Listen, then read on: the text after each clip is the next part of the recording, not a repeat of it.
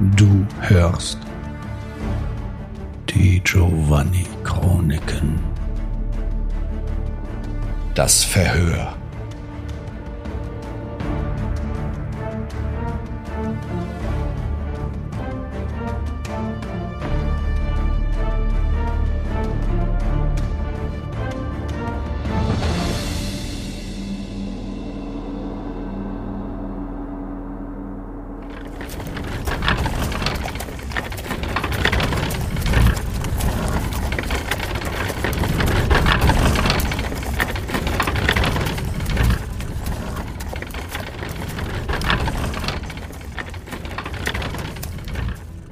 Es war seltsam.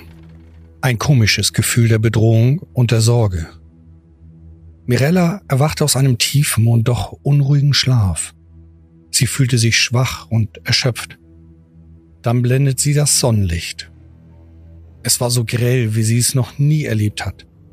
Die Sonne schien so stark in die Kutsche hinein, dass ihr die Augen schmerzten. Dann erkennt sie Silhouetten von Personen und Armen. Sie greifen nach ihr. Jeder Versuch, sich zu wehren, wurde mehrfach unterbunden. Zum einen die Ketten an ihren Armen und Beinen. Sie fragt sich, wann hat man ihr diese angelegt? Zum zweiten die Schlappheit. Sie fühlt sich noch immer so unglaublich schwach und erschöpft. Dennoch will sie nicht aufgeben und sich irgendwie wehren. Du dumpf klingen die Worte der Männer zu ihr durch. Und dann übermannt sie wieder diese schwere Müdigkeit – von einem Moment auf den anderen ist sie erneut in einen tiefen Schlaf gefallen.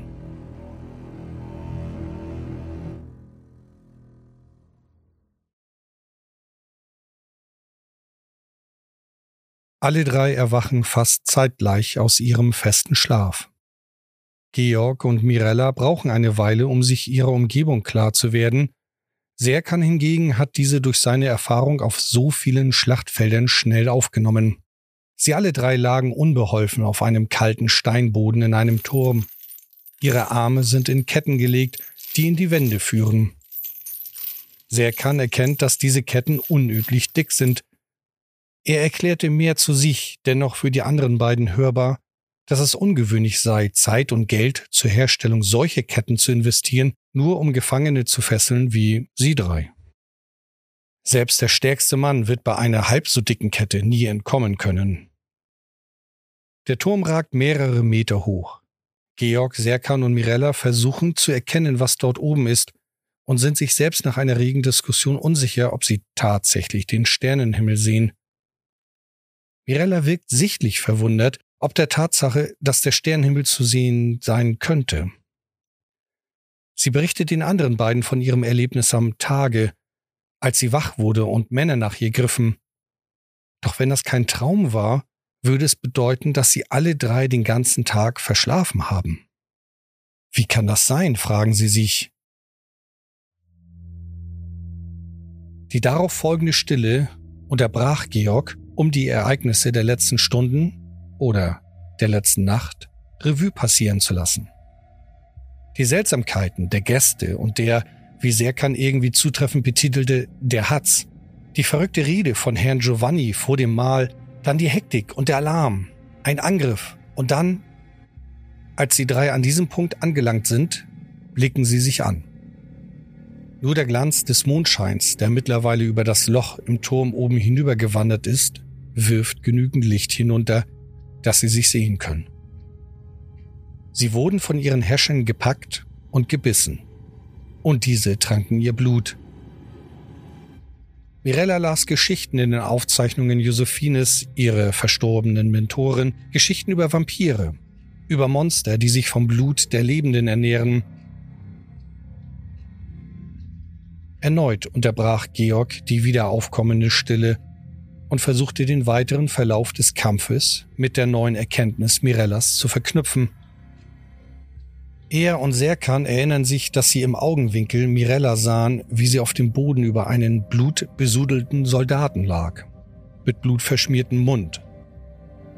In dem Moment blicken Georg und Serkan auf die tiefe Verletzung des Osmanen, jene, welche nicht mehr zu sehen ist, der Stich in seiner Kleidung hingegen ist deutlich zu erkennen. Seine Haut darunter ist unversehrt. Plötzlich wird die einzige Tür geöffnet, die in diesen Turm führt. Die Tür schwingt auf und das Licht einiger Laternen erfüllt den runden Raum. Herein kommen seltsame Gestalten, angeführt von dem stattlichen Kämpfer, dem Serkan zuletzt gegenüberstand. Nach ihm folgen noch sieben weitere Personen. Männer und Frauen, die nicht unterschiedlicher sein könnten.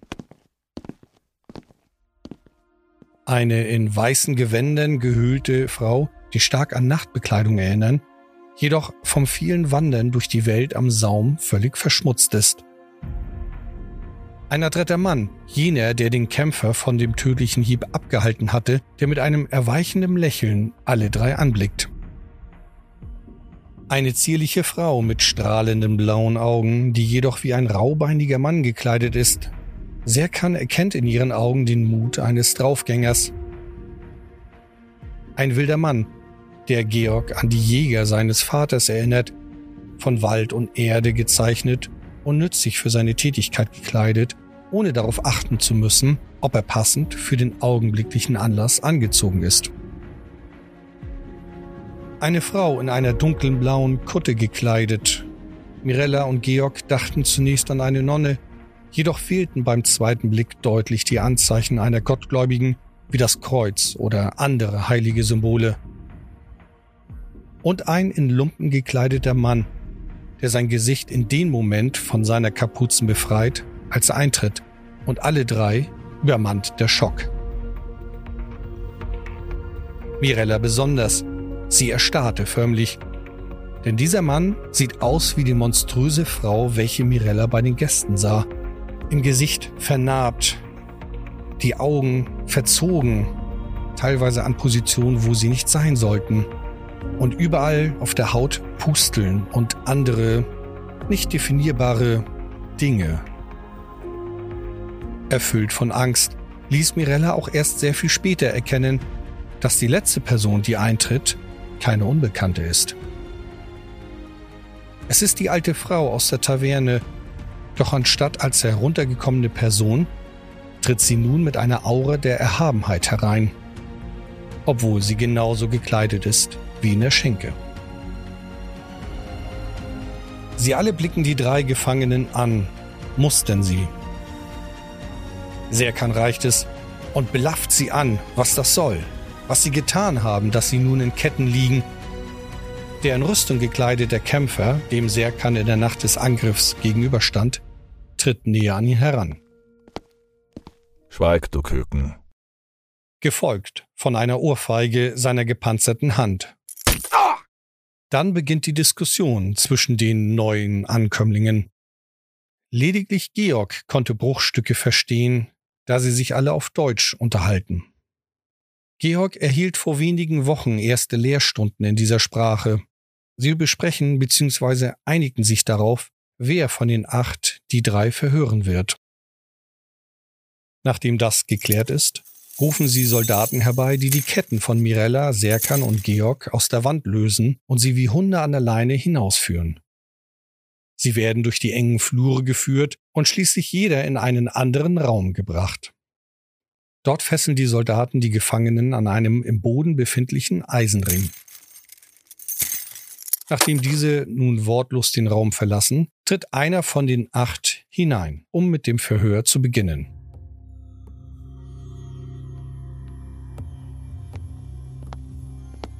Serkan konnte sich denken, wer ihn vorknüpfen wird. Als der Mann in Rüstung den Raum betritt, ist dem Osman sofort klar, was nun kommt.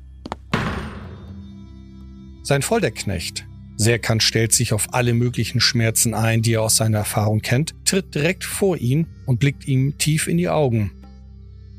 Der standhafte Blick eines Kriegers schaut in die Augen eines anderen Kriegers. Während Serkan in den Augen seines Gegenübers viele Kämpfe zu erkennen scheint, erkennt dieser wiederum beim Osmanen einen starken Willen. Hm, keine Sorge. Ich werde nicht auf die plumpen Foltermethoden zurückgreifen, die dein Volk über all die Jahrhunderte ausgetüftelt hat. Hm. Also Zuckerbrot und Peitsche, denkt sich Serkan. Du wirst mir einfach alles erzählen, was ich wissen möchte? Weil dir mit jedem weiteren Moment, der vergeht, klar wird, dass ich deine einzige Überlebenschance bin. Du kannst es dir nicht erklären und das verwirrt dich auch zunächst, doch das wird nach und nach alles in den Hintergrund verschwinden und alleine nur durch den Wunsch überdeckt, mir zu gefallen. Serkan lacht innerlich ob dieser Worte, doch umso mehr der Mann redet, umso seltsamer fühlt sich der Osmane. Tatsächlich kann er es sich nicht erklären, doch irgendetwas geschieht. Er versteht die Wahrheit hinter seinen Worten. Er fühlt eindeutig, dass der Mann vor ihm besonders und wichtig ist, dass dieser sich nur verteidigen wollte, als sie beide mit gezogenen Waffen aufeinander losgingen. Serkan hätte es auch so getan, und nun stehen sie gegenüber, und der Mann verhält sich ehrenvoll. Dass Serkan in Ketten gefesselt ist, liegt nur daran, dass der Mann noch nicht versteht, dass Serkan keine Gefahr für ihn darstellt. Sobald der Osmane die Gelegenheit bekommt, reden zu dürfen, wird er dem Mann alles erklären und es wird dadurch alles aufgeklärt. Serkan erkennt nicht, wie sein Gegenüber mittels mystischen Kräften die Gefühle des Osmanen manipuliert. Eine halbe Stunde später hat er alles erfahren, was Serkan erlebt hat. Dieser hat ihm alles aus freien Stücken berichtet, würde er es darauf anlegen, offenbart Serkan ihn in diesem Moment sogar seine schlimmsten Ängste. Eigentlich mag er es nicht, auf diese Kraft zurückzugreifen, um andere auszuhorchen, doch fehlt ihnen die Zeit, um seine lange, zermürbenden Befragungen durchzuführen. Als Serkan mit seinem ausführlichen Bericht, wie ein Soldat gegenüber seinem Herrn es berichten würde, geendet hat, nickt der Folterknecht nur kurz. Er verharrt für einen Moment und schreitet dann hinaus.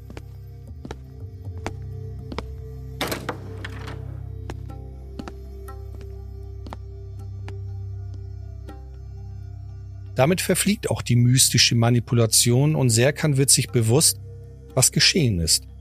Dass der Mann es irgendwie geschafft hat, alles aus ihm herauszubekommen Die nächsten Stunden wird Serkan sich den Kopf darüber zerbrechen, wie er das gemacht hat.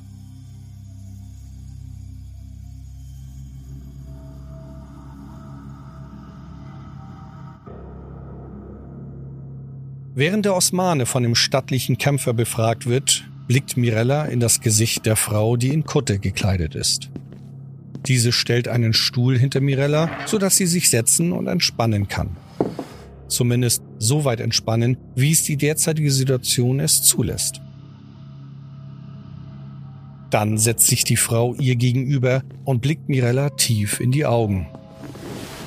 Das nun folgende Gespräch baut schon auf eine Seltsamkeit auf. Mirella vernimmt die Worte von der Dame, doch bewegen sich ihre Lippen nicht. Und es scheint, als spricht die Frau mit Mirellas Stimme, es fällt ihr schwer, dem Gespräch zu folgen und adäquat zu antworten, da Mirella noch immer versucht zu verstehen, was genau geschieht. Nach und nach dämmert es ihr schließlich. So sonderbar und unmöglich es zu sein scheint, fühlt sie dennoch die Wahrheit dahinter. Sie, Mirella, hört die Worte der Frau in ihrem Verstand, in ihrem Kopf. Es war die wunderlichste Erklärung, doch gab es keine bessere. Nachdem Mirella es zunächst als die Wahrheit akzeptiert, kann sie sich nun auch auf das Gespräch konzentrieren.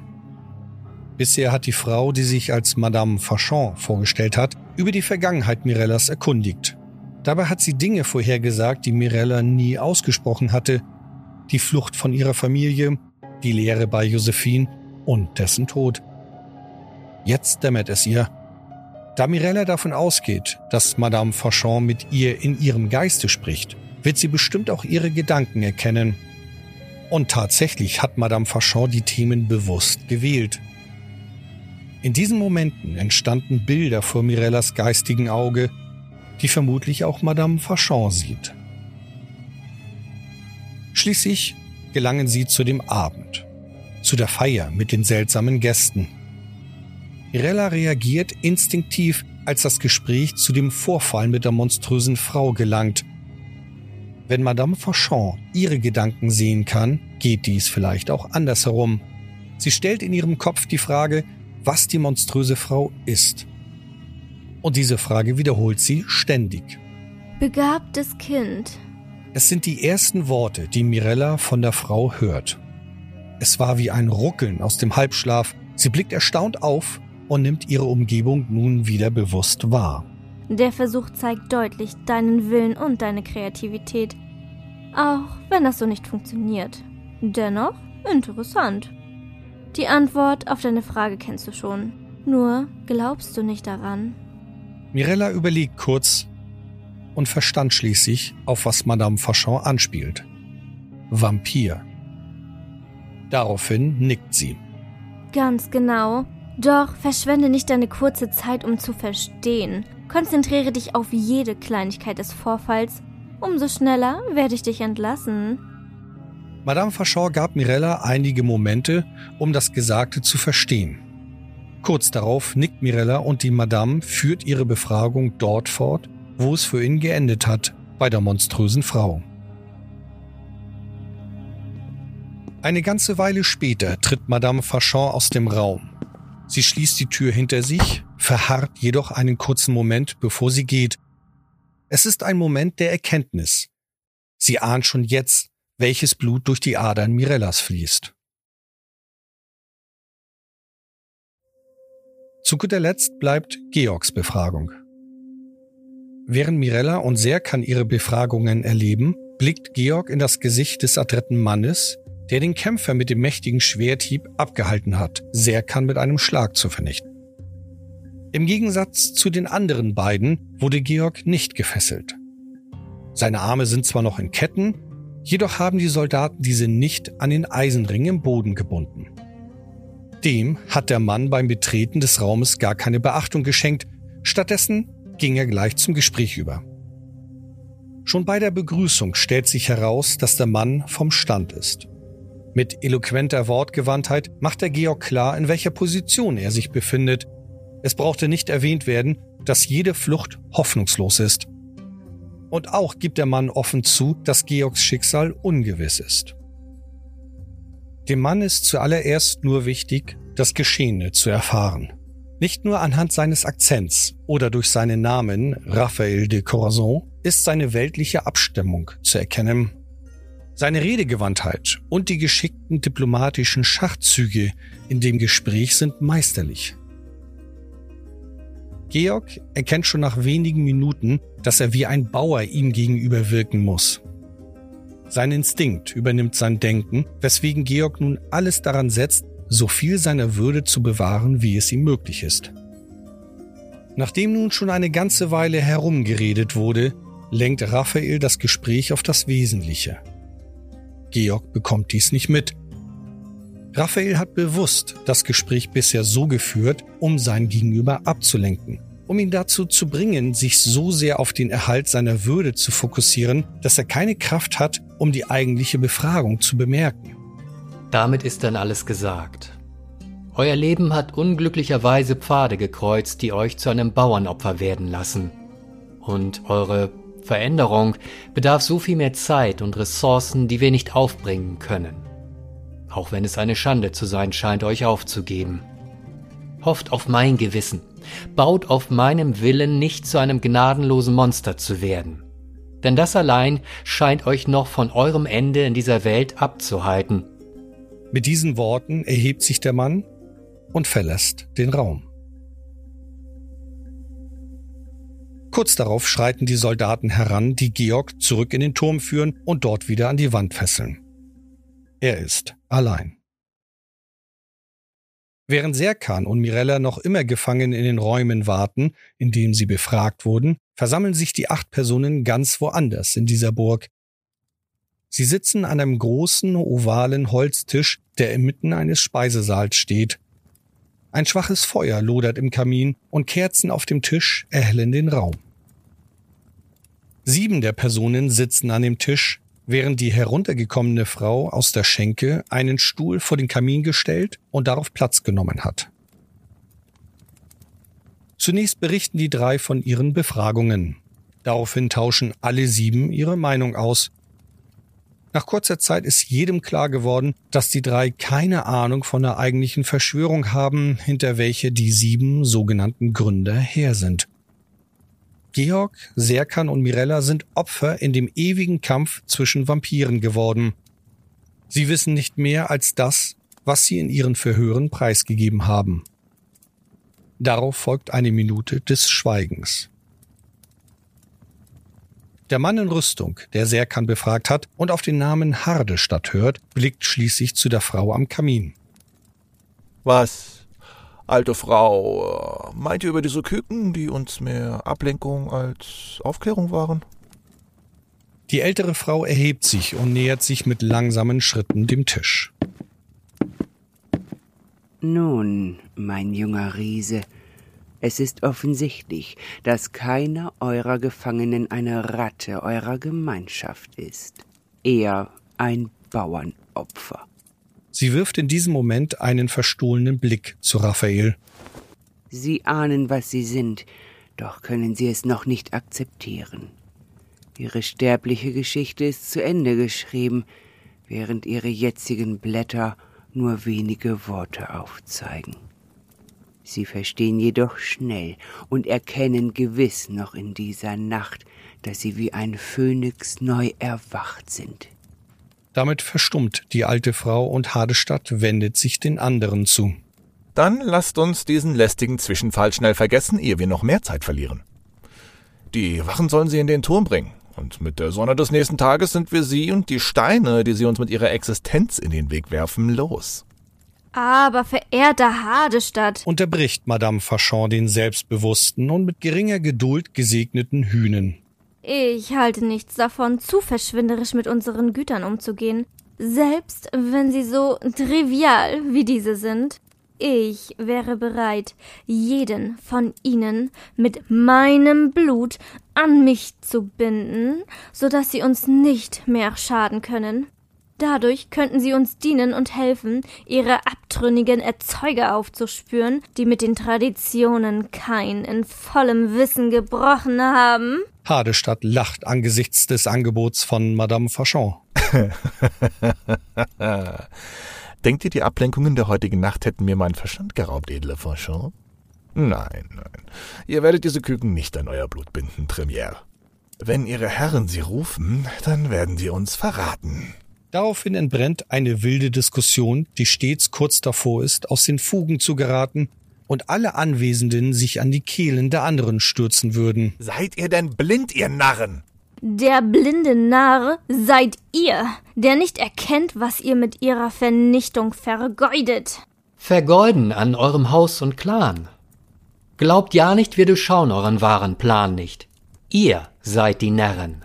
Narren, allesamt. Unterbrecht uns nicht, altes Mütterchen. Seht euch vor, dass ihr eure Grenzen nicht überschreitet. Ihr seid nur mit unserer Duldung hier. Ihr verschmäht auch noch die wenigen Gelegenheiten und Hilfsmittel, die Gott in eure Hände gelegt hat. Erkennt ihr nicht, dass vor euch die perfekten Spitze liegen? Sie sind noch ein unbeschriebenes Blatt, ein Blatt, welches geformt werden kann, wenn ihr die richtigen Worte wählt. Die Worte haben bei allen sieben Gründern am Tisch eine Seite anklingen lassen, die noch mehrere Momente in ihrem Geist nachhallt. In ihren Gesichtern ist förmlich zu sehen, wie sie alle möglichen Konsequenzen abwägen. Nur warum sollten die Verschwörer diesen Küken vertrauen, wenn wir sie ihnen zusenden? Wäre ich Giovanni, so würde ich sie niederschmettern, bevor sie noch meine Schwelle überqueren. Und wenn er das tut, was habt ihr dann verloren? Damit hat die alte Dame eine weitere Seite im Kopf der Gründer erklingen lassen, die erneut einige Momente des Nachdenkens hervorruft. Ihr seid so verrückt wie eine Malkavianerin. Womöglich in euren Augen noch verrückter. Doch ich prophezeie euch, dass diese Küken eine nützliche Rolle in eurem Gewirr aus Intrigen und Plänen spielen werden. Ich bin bewandert in den Künsten meines Volkes und sage euch, dass uns ein Zeichen gegeben wurde. Ich sage euch, dass diese Küken ihren eigenen, langen und blutigen Teil einer Geschichte vor sich haben können eine, die euch nützlich sein wird. wenn ihr die richtigen Worte wählt. Die Gründer lauschen gebannt den Worten der alten Dame.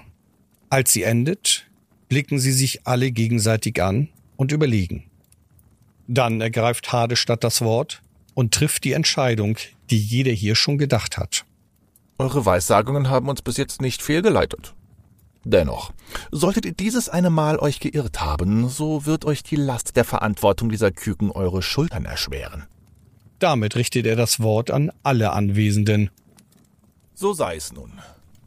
Wir werden diese Neugeborenen ihr Leben lassen, um als Spürhunde sich an die Fersen ihrer verdammten Erzeuger zu heften.